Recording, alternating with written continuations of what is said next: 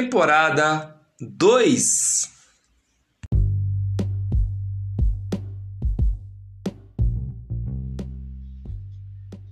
Mojuba, minha gente, tudo bem?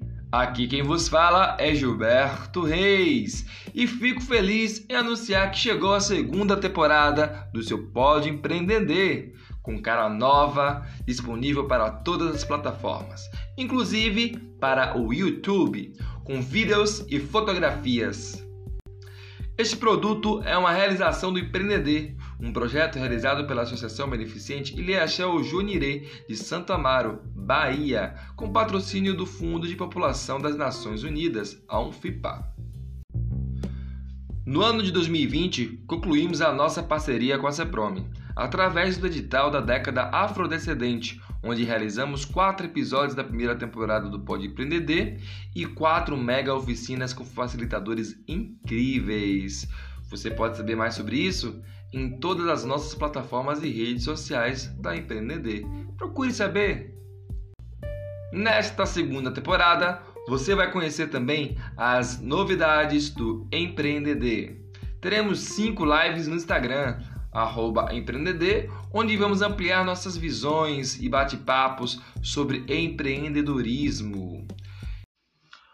Onde vamos realizar 10 oficinas imperdíveis, tá bem? Vamos lá, hein? Além disso, temos novidades aqui no seu Pode Empreender. Sim, senhora e senhor. Nós vamos aumentar o número de episódios. Teremos 12 episódios incríveis. E teremos a participação, coprodução do nosso produtor, roteirista, artista criativo de Salvador, Jacques Jacqui. É, e os 12 episódios terão a temática Empreender em Rede. Nós vamos fazer dois momentos. Um momento que tem a gente descomplicando palavras dos negócios, né? Da empresa, burocracias, impostos, tudo que lhe dificulta, a gente vai dar uma desembaçada para ajudar você a meter mão no seu empreendimento. E também teremos entrevistas, serão 11 entrevistas incríveis que vão falar com pessoas com trajetórias maravilhosas, que são conectadas com a sua comunidade e como elas expressam no seu empreendimento a sua própria identidade, a sua própria comunidade, o seu próprio viver em grupo. É isso. Vem com a gente que nós vamos juntos.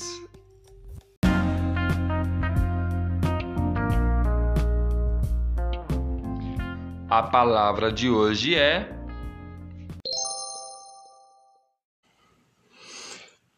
preços e valores.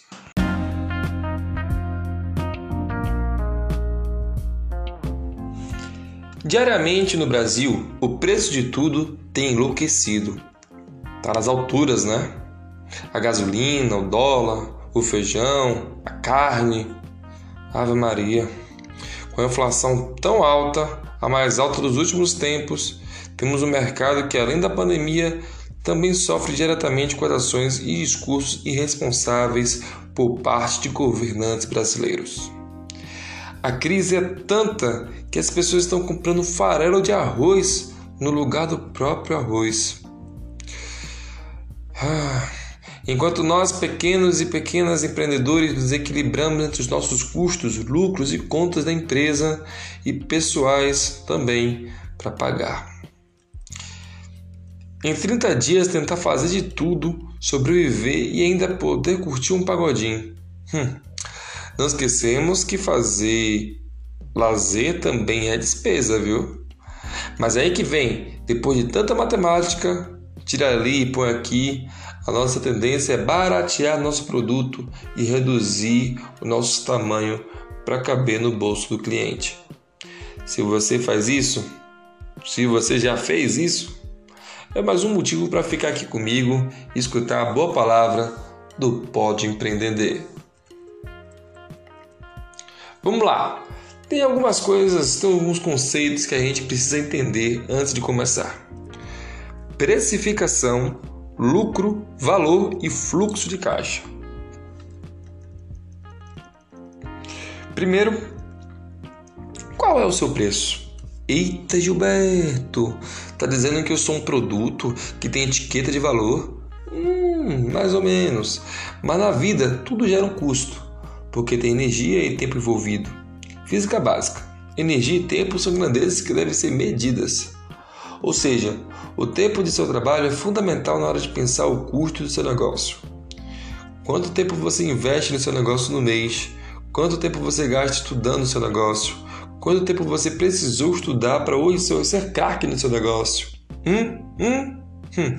Se liga aí. Então no papo matemático que eu vou te mandar. Vamos lá.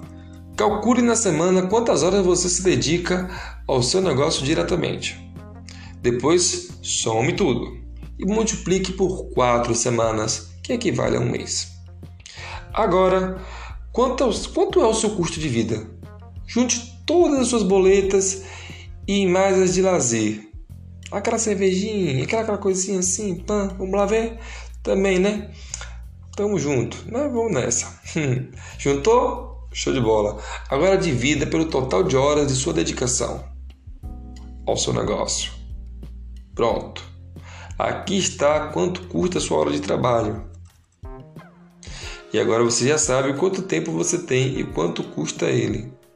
Não desperdice. Anotou aí? Show! Falamos agora de valor.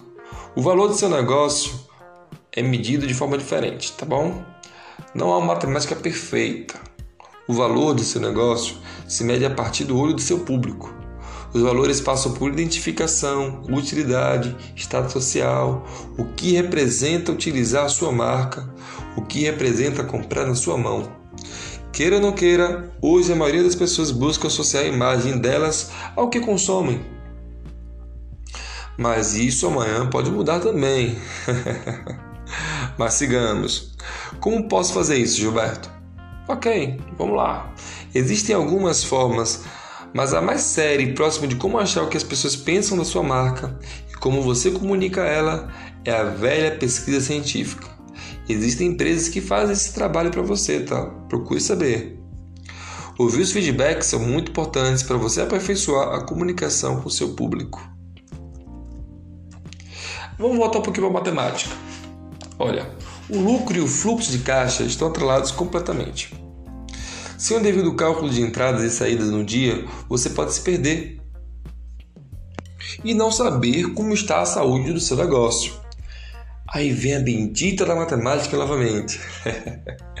e não se preocupa, é fácil.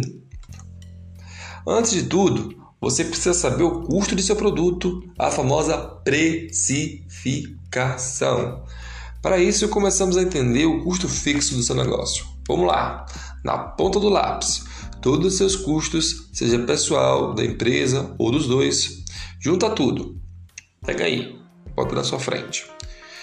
E não se esqueça que todo material que você compra, ele sofre com o tempo a chamada depreciação, pois tudo tem vida útil. Agora que você contabilizou seu custo, vamos ao fluxo de caixa.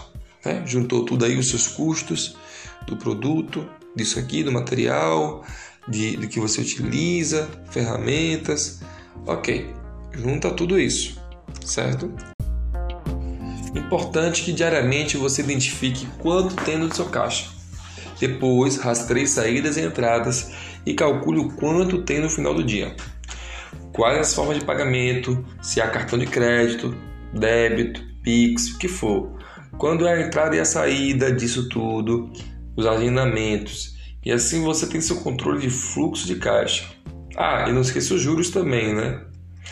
Agora, para saber sua saúde financeira, vamos à conta. Quanto é o preço do seu produto unitário? Diminua pelo custo de produção. E agora você tem o restante que sobra. Simples, né? Agora, quanto você precisa vender de seu produto para atingir o quanto você custa o quanto tem o seu custo de vida. Aí você multiplica quantos produtos você precisa vender para chegar nesse montante que custa a sua vida. Tá bem? O preço de cada produto, às vezes a quantidade de produtos que você precisa vender é a receita total do seu negócio. Pronto. Agora diminua pelo custo total que você utilizará para fazer a receita. Prontinho. Esse é o cálculo, é o lucro. Se for mais que zero, o lucro.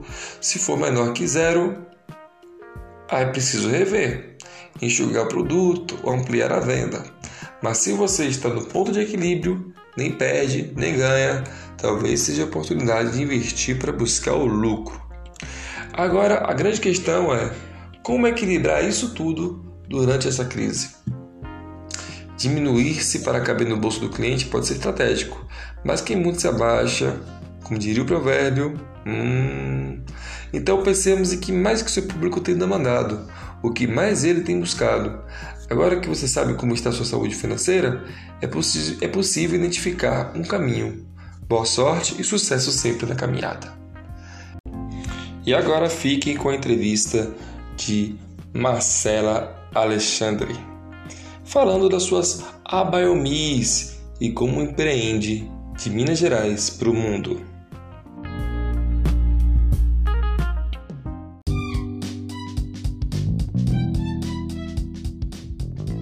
Estamos aqui hoje com Marcela Alexandre para falar do seu lindo projeto Dandarinhas Abaiomi. Coisa muito bacana. Tem no Instagram, arroba Dandarinhas Abaiomi. Conheça. É, ela é mãe, ela é trançadeira, sambadeira, omorixá e também tem um, uma empresa, empreendimento incrível que você precisa conhecer sobre as abaiomis. Ela é mineira, confere? Isso. E também tem um projeto muito legal. Vamos, vamos conhecer. Olá, Marcela, tudo bem? Ei, tudo ótimo, graças a Deus. E vocês? Estamos aí nessa também. pandemia, é, resistindo e mantendo sonhos vivos. E se cuidando, né? Muito importante. É, primeiro vamos começar. Como é que surgiu as a Biomis para você? Então, eu sou pedagoga e eu estava em um trabalho no SESC na época. Eu estava desenvolvendo alguns projetos para educação antirracista e executando com as crianças algumas atividades práticas de reflexão sobre a temática, né? E aí, entre todas as pesquisas que eu fiz, eu conheci a Biomi é, li muito na época sobre, fiquei extremamente tocada, assim, foi um negócio que grudou em mim. E aí eu falei, nossa, massa, eu e tal, mas era bem para descontrair, assim, bem para parecer que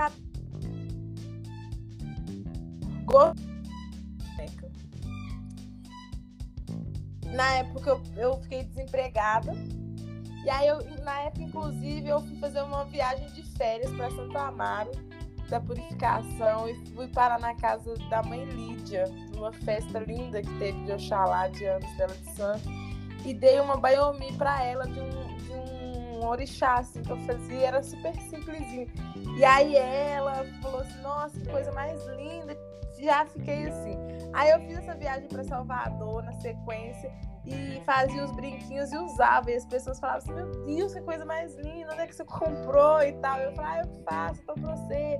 Aí fiz uma outra viagem pro Rio de Janeiro, que foi a mesma coisa. Aí eu voltei para BH e aí eu comecei a presentear pessoas que eu ia de aniversário, tudo eu presenteava com a Baiomi.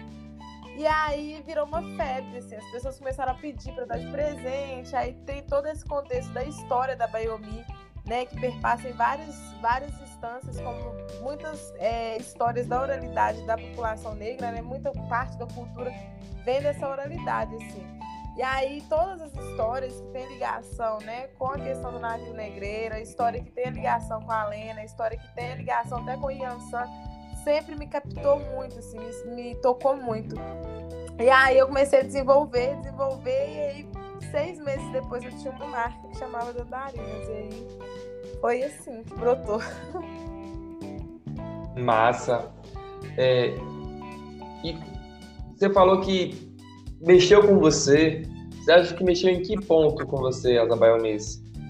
Primeiro, num ponto pessoal, assim, da infância, enquanto uma mulher negra, é, de fazer algo, fazer uma boneca, que foi algo que, assim, eu não tive na minha infância, e ali eu estava conseguindo fazer, e comecei a gerar renda, e comecei a fazer as pessoas ficarem encantadas com a boneca. O que me fez continuar fazendo as bonecas é porque é, as pessoas se encantavam com elas. Assim. Eu, tinha uns, eu tenho até hoje, graças a Deus, uns retornos tão forte, tão ancestral, uma coisa que toca lugar tão minucioso das pessoas, tão precioso, e isso me cativou muito, sabe? Então, é, para mim era como se eu estivesse fazendo as bonecas que eu queria ter tido na infância, praticamente, assim.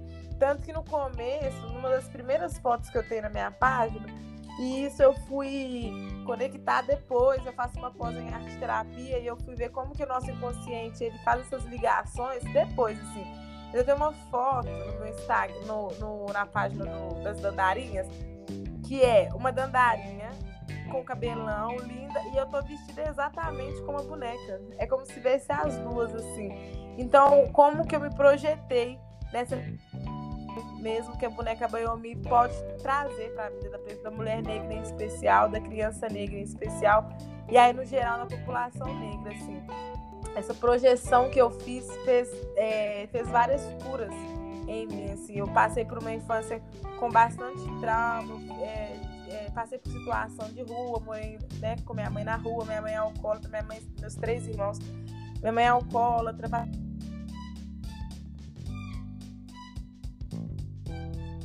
15 anos. É, e aí eu me reconfigurei ali. Então, quando hoje, a hora que eu olho para a Bayomi e vejo a grandeza que ela tá, a beleza quando eu faço uma boneca Bayomi, é como se eu estivesse me reconfigurando, me refazendo sempre para transformar na mulher que eu desejo ser, sabe? Então, esse propósito com a boneca Bayomi é para além só de um empreendimento financeiro e cultural. Ele tem um propósito que eu acho que é, ainda não. Eu entendo pedaços mas não entendo a grandeza toda do que vai ser essa transformação da Biomi na minha vida. Passa. Ele te conecta e conecta você a outras pessoas. O tempo todo. E essa primeira conexão para mim foi muito nesse lugar com a dona Lídia, sabe? Quando eu, eu, tinha uma vivência muito pequena com o candomblé. E aí, com a boneca Bayomi, eu eu me tornei uma pessoa que tinha uma ânsia de estudar e acreditar e ver e aprender com os itãs e repassar isso para as pessoas. Então hoje assim eu tenho tem a Bayomi me espalhada para tudo quanto é lado, assim. E até hoje as pessoas postam fotos e mandam. É muito forte para mim quando alguém pega, faz uma Bayomi para uma lembrancinha de saída de orixá. É muito forte para mim quando alguém pede uma boneca Bayomi para dar pro erê, para um ancestral.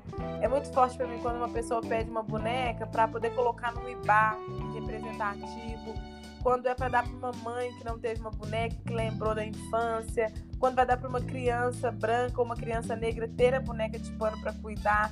Esse lugar ele resgata sobre a nossa história de poder ser cuidada.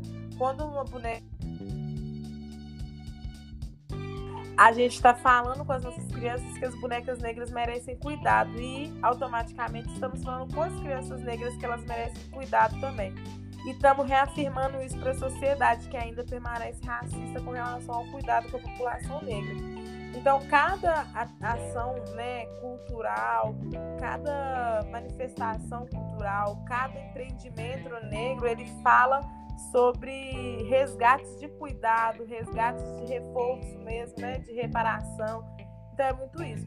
Eu me conectei com pessoas, me conecto com espiritualidade, porque às vezes a pessoa encomenda e fala assim: Olha, eu quero uma bonequinha com bogira, mas eu quero que você faça de acordo com o que você sentir. Então ali eu paro aquele momento para me conectar com a entidade, com aquela entidade específica, para tentar trazer o máximo do que ela trouxer de conexão para mim. E isso reforça a minha fé todos os dias, porque aí quando eu entrego essa boneca a pessoa recebe e ela fala assim: gente, você fez idêntico a como eu visualizo a como ela me falou que é.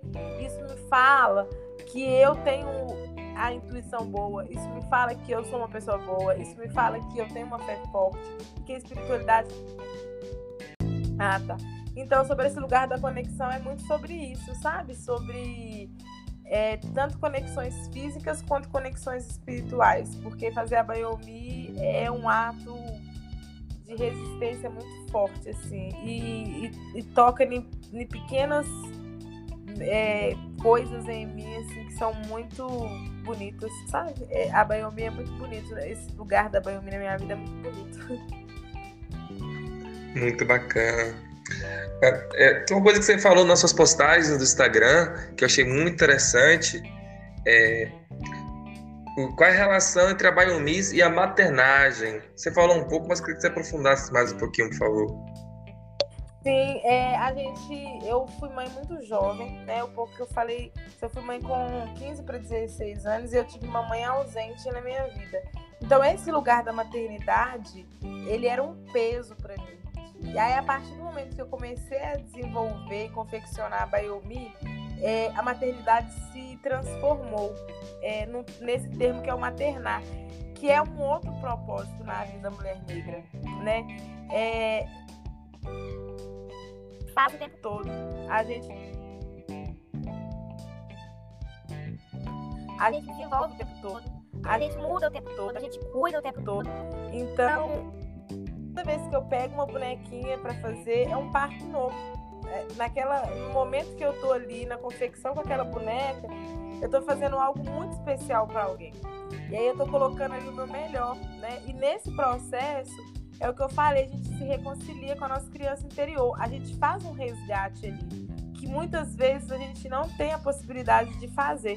E a arte, de qualquer forma, né, a, ela, ela é transformadora. E na minha vida, a, é, é, eu entro, eu vou, vou pegar uma boneca para fazer, eu entro em estado meditativo. Eu entro num, eu entro ali, ó, no meu comigo mesma e no meu processo ali, ó e a hora que eu termino aquela boneca, eu, percebo que eu é, ressignifiquei alguma coisa. Eu aprendi alguma coisa. Eu desbloqueei alguma coisa. Não tem nenhuma encomenda de boneca que eu faça que eu saiba a mesma pessoa. É, e aí a gente nesse lugar né, de maternar e romantizar, é, maternidade e, e maternar, a gente romantiza muita coisa, né? Eu falava muito sobre isso lá mas que tem né, as alegrias, tem as agonias, é, e reconstruir minha filha, por exemplo.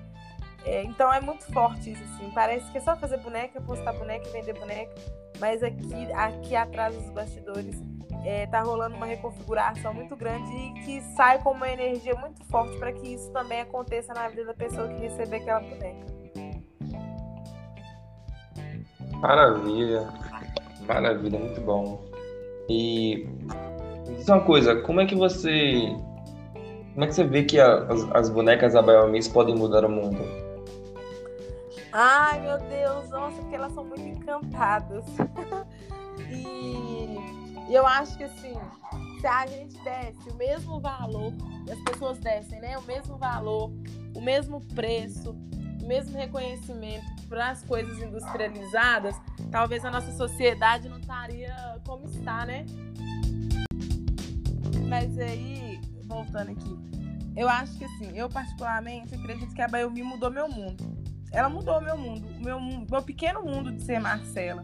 E eu vejo tanto que ela muda pequenos mundos de pequenas crianças, de idosos, é, para mim faz muito sentido essas coisas quando eu paro para poder oferecer uma boneca Bayomi para uma idosa. Que tem, teve toda uma história, teve toda uma bagagem. E assim, a boneca Bayomi é um tecido que pode ser amarrado e feito. E por que que isso foi bloqueado historicamente? Sabe por que, que as nossas mães, as nossas avós não tiveram acesso a essa informação? Se talvez elas tivessem tido acesso à boneca Bayomi lá atrás, muitas crianças negras não deixariam de ter bonecas. Talvez muitas mulheres não deixariam de ter alguma fonte de renda igual hoje eu tenho. Entendeu? Então, assim, é, assim como a Bayomi, assim como o samba, assim como várias manifestações culturais e artísticas que vêm das mãos negras, fazem transformação, elas mudariam o mundo, no, principalmente o Brasil, num lugar de reparação. De, das pessoas olharem para aquilo com o valor que ela realmente tem para a história de cada pessoa que passou e que está aqui hoje, né? Então eu queria que os governantes olhassem, sabe, as políticas públicas olhassem para todas essas pequenas ações que a gente faz, que mantém resistindo, com o valor que ela realmente tem para a sociedade. Porque um país que não valoriza sua história continua sendo o que a gente está vivendo, né? E é muito triste, às vezes, para mim também, quando as pessoas próximas a gente não dão esses reconhecimentos. É, e é muito lindo quando existe um programa que seja é, de grande ou pequeno porte, né? O empreender, empreender que é lindo. É, traz esse reconhecimento para a gente, dá voz para a gente falar que 5, 10 pessoas tenham acesso a isso, mas são 5 ou 10 pessoas que vão ser diferentes amanhã com relação ao que aprendeu e escutou, né? Então, se a gente tivesse tido essas pequenas ações desde lá de trás, a gente não tava batendo tanto, tanto tanta pedra assim, né, ainda. Com certeza. Eu, fico, eu fiquei, eu fiquei pensando assim na, na parte de sanidade mental, né? Que tem essa coisa do cuidar. Cuidar de uma boneca, cuidar de. Eu tive uma experiência agora com, com, com boneca de Ai meu Deus, como é aquela boneca que você faz de massinha? Biscuit. É... Biscuit. Eu fiz minha biscuit.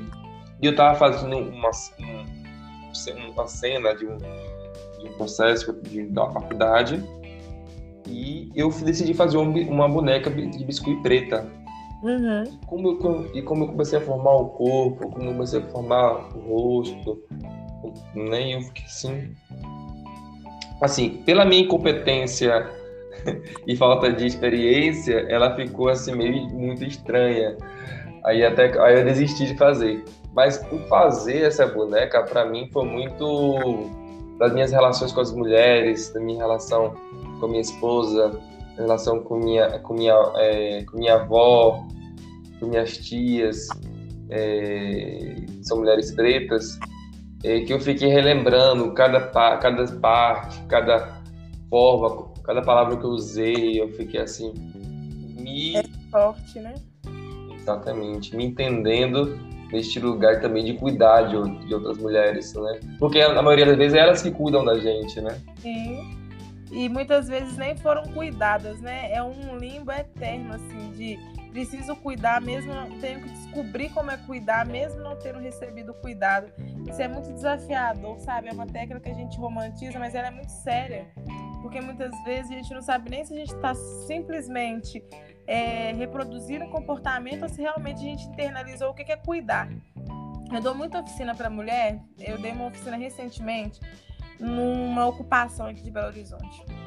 E aí eu tava num dia assim, eu tinha passado por umas coisas pessoais, e aí você tá. Sabe quando você tá se sentindo zero à esquerda? E aí eu fui pra essa oficina, cheguei lá atrasada, bicho pegando e tal. Aí no final, assim, eu encontrei as pessoas que estavam indo pra oficina, dei carona para elas, chegamos e tal. E aí a gente começou a confeccionar essas bonecas. Eram umas 12 mulheres foi tão forte, foi tão lindo. Hoje eu tenho feito muito mais ações com mulheres negras para a confecção da boneca. E eu cresço tanto, eu, eu, melhoro tanto comigo mesma nesses processos com o compartilhamento que eu tenho com essas pessoas, porque eu tenho 33 anos. E aí, às vezes, eu tô indo para ensinar uma senhora de 70 anos. E aí, nesse processo de fazer a boneca, eu falo muito sobre o processo de vida. E eu me questiono muito quem sou eu na vida de uma senhora de 70 anos para falar sobre o processo de vida, né? Só que ali as trocas são tão intensas e tão verdadeiras que elas agradecem por aquilo. A gente estava no meio de uma oficina, elas estavam todas empolgadas, estava todo mundo fazendo um corpinho, todo mundo fez um corpinho. Fez a roupinha, todo mundo vestiu a roupinha, botou o cinto, botou a blusinha. E aí, em toda oficina de abaiomi, de dandarinha que eu faço, existe o lugar que trava, que chama na hora de finalizar a cabeça, de colocar o turbante, de fazer o cabelinho e trava. E aí em toda oficina é a mesma coisa, sempre trava. E nessa experiência de agora, é, elas estavam com muita dificuldade, assim, e pedindo muita ajuda ao mesmo tempo. Eu falei, gente, vamos parar um pouquinho. Vamos respirar, vamos serenar, vamos buscar equilíbrio. Por quê? Porque a gente chegou na cabeça. A gente chegou no ponto mais sensível, no ponto que, assim, ó, a gente fez o corpo, vestiu roupa, o que é prático a gente fez. Mas a hora que chega na parte que é o mental, que é o que domina tudo mesmo, a gente travou. Travou todo mundo. Então vamos lá, eu vou ajudar uma por uma. Por quê? Porque se não tá dando conta, lá na cabeça não tá dando conta, vamos pedir ajuda. Ninguém precisa fazer sozinho. Às vezes eu já tenho uma facilidade, vou te ajudar. No que eu tô te ajudando, você vai ter uma outra facilidade que vai, ó, verdade, nunca parei pra pensar nisso. E a gente vai construindo juntas. Então, é, até sobre esse lugar do Ori mesmo, sabe? Na boneca é sempre, olha, eu faço, faço oficina há seis anos. Eu fui parar para ter esse time agora com todas elas travando na cabeça da boneca ali. Mas a hora que eu fiz uma recapitulação, eu falei, gente, sempre trava. E aí, quando elas não pedem a ajuda, faz de mau jeito. Ou faz de qualquer jeito. E aí a gente parou para essa reflexão de vamos pedir ajuda? Quando não estiver dando conta, vamos pedir ajuda? E aí, na hora que chegou nessa parte, várias relataram: olha, nessa pandemia eu estava presa dentro de casa com depressão, não ia nem na igreja, não queria saber de nada não queria comer e saí, vim hoje assim, ó, pra vir nessa oficina porque tinha lanche. Aí a outra, não, porque eu tava apanhando do meu marido. E aí destravou, destravou, simplesmente destravou a mente da pessoa. E elas pediram pequenas ajudas ou grandes ajudas. E ali existia o corpo de, né, de algumas pessoas que estavam ali é, no lugar político para poder oferecer ajuda para essas mulheres. Então, quando eu paro para pensar que eu comecei com uma Bayomi lá atrás para poder fazer uma prática antirracial e hoje essa prática antirracial é acessar a história dessas mulheres negras ou crianças, isso é, o, é combater o racismo. É trazer a pessoa para essa história dela, se apropriar dessa história e pedir ajuda para parar né, de sofrer, para deixar de de ficar se sentindo menor ou inferior e se transformar numa mulher ou numa criança maior do que elas são. Uau, que história linda, viu? Fui muito, muito tocado.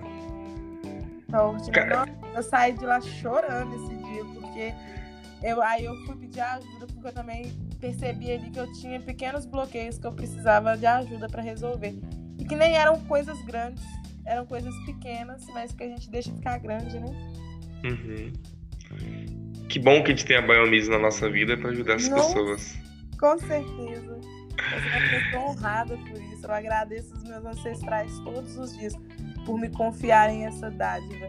E agradeço a mim por continuar cada dia mais acreditando e resistindo. Porque, assim, financeiramente, não é uma uma coisa rentável, assim. Eu escrevo edital sempre, nunca aprova, mas eu não desisto. A Biomi tem me ensinado a não desistir de mim, porque se eu desistir da Biomi é como se eu estivesse desistindo de uma parte de mim. Lindo isso.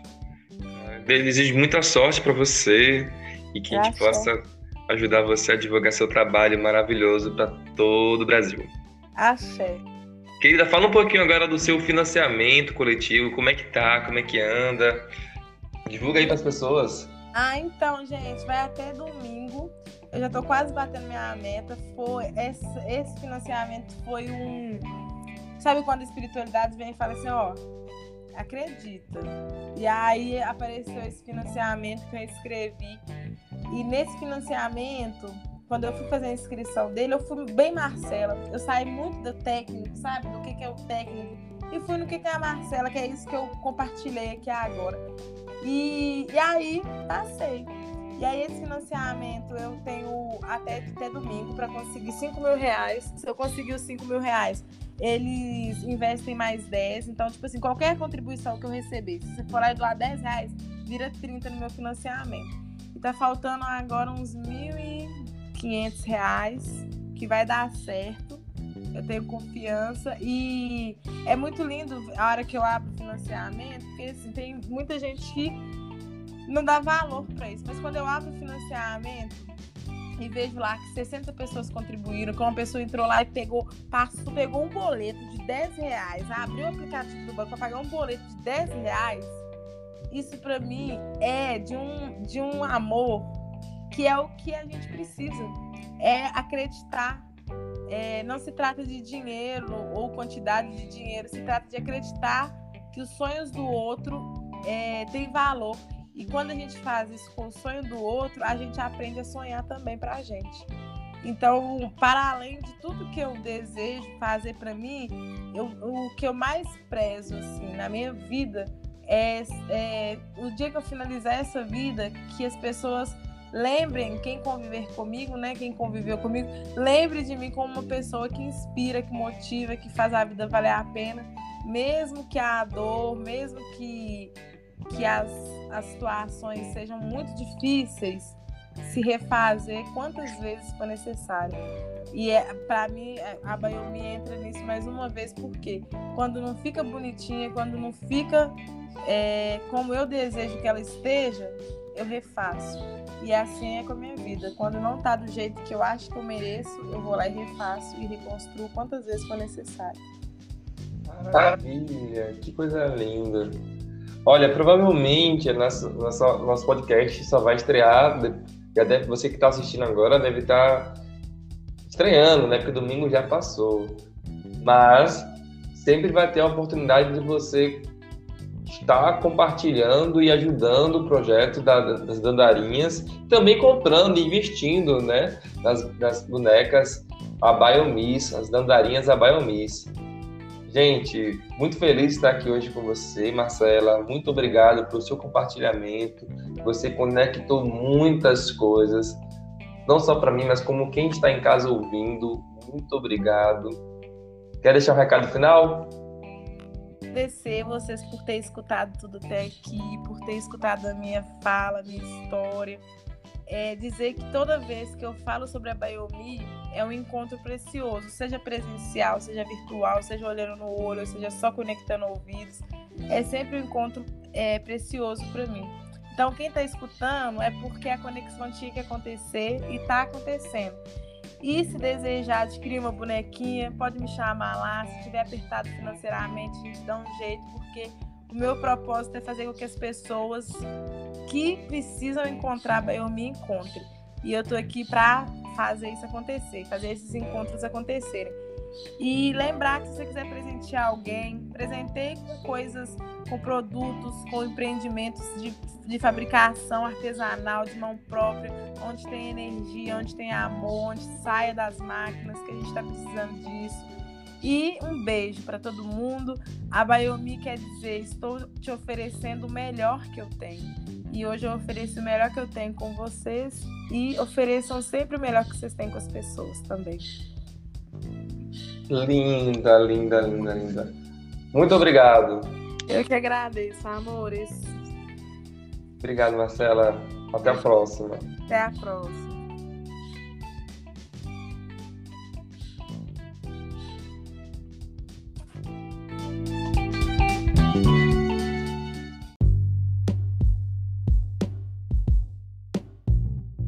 É isso. Que bom que você ficou comigo até aqui e espero que tenha gostado da entrevista de Marcela Alexandre com suas lindas bonecas a Biomiss. Obrigadão e até o próximo episódio.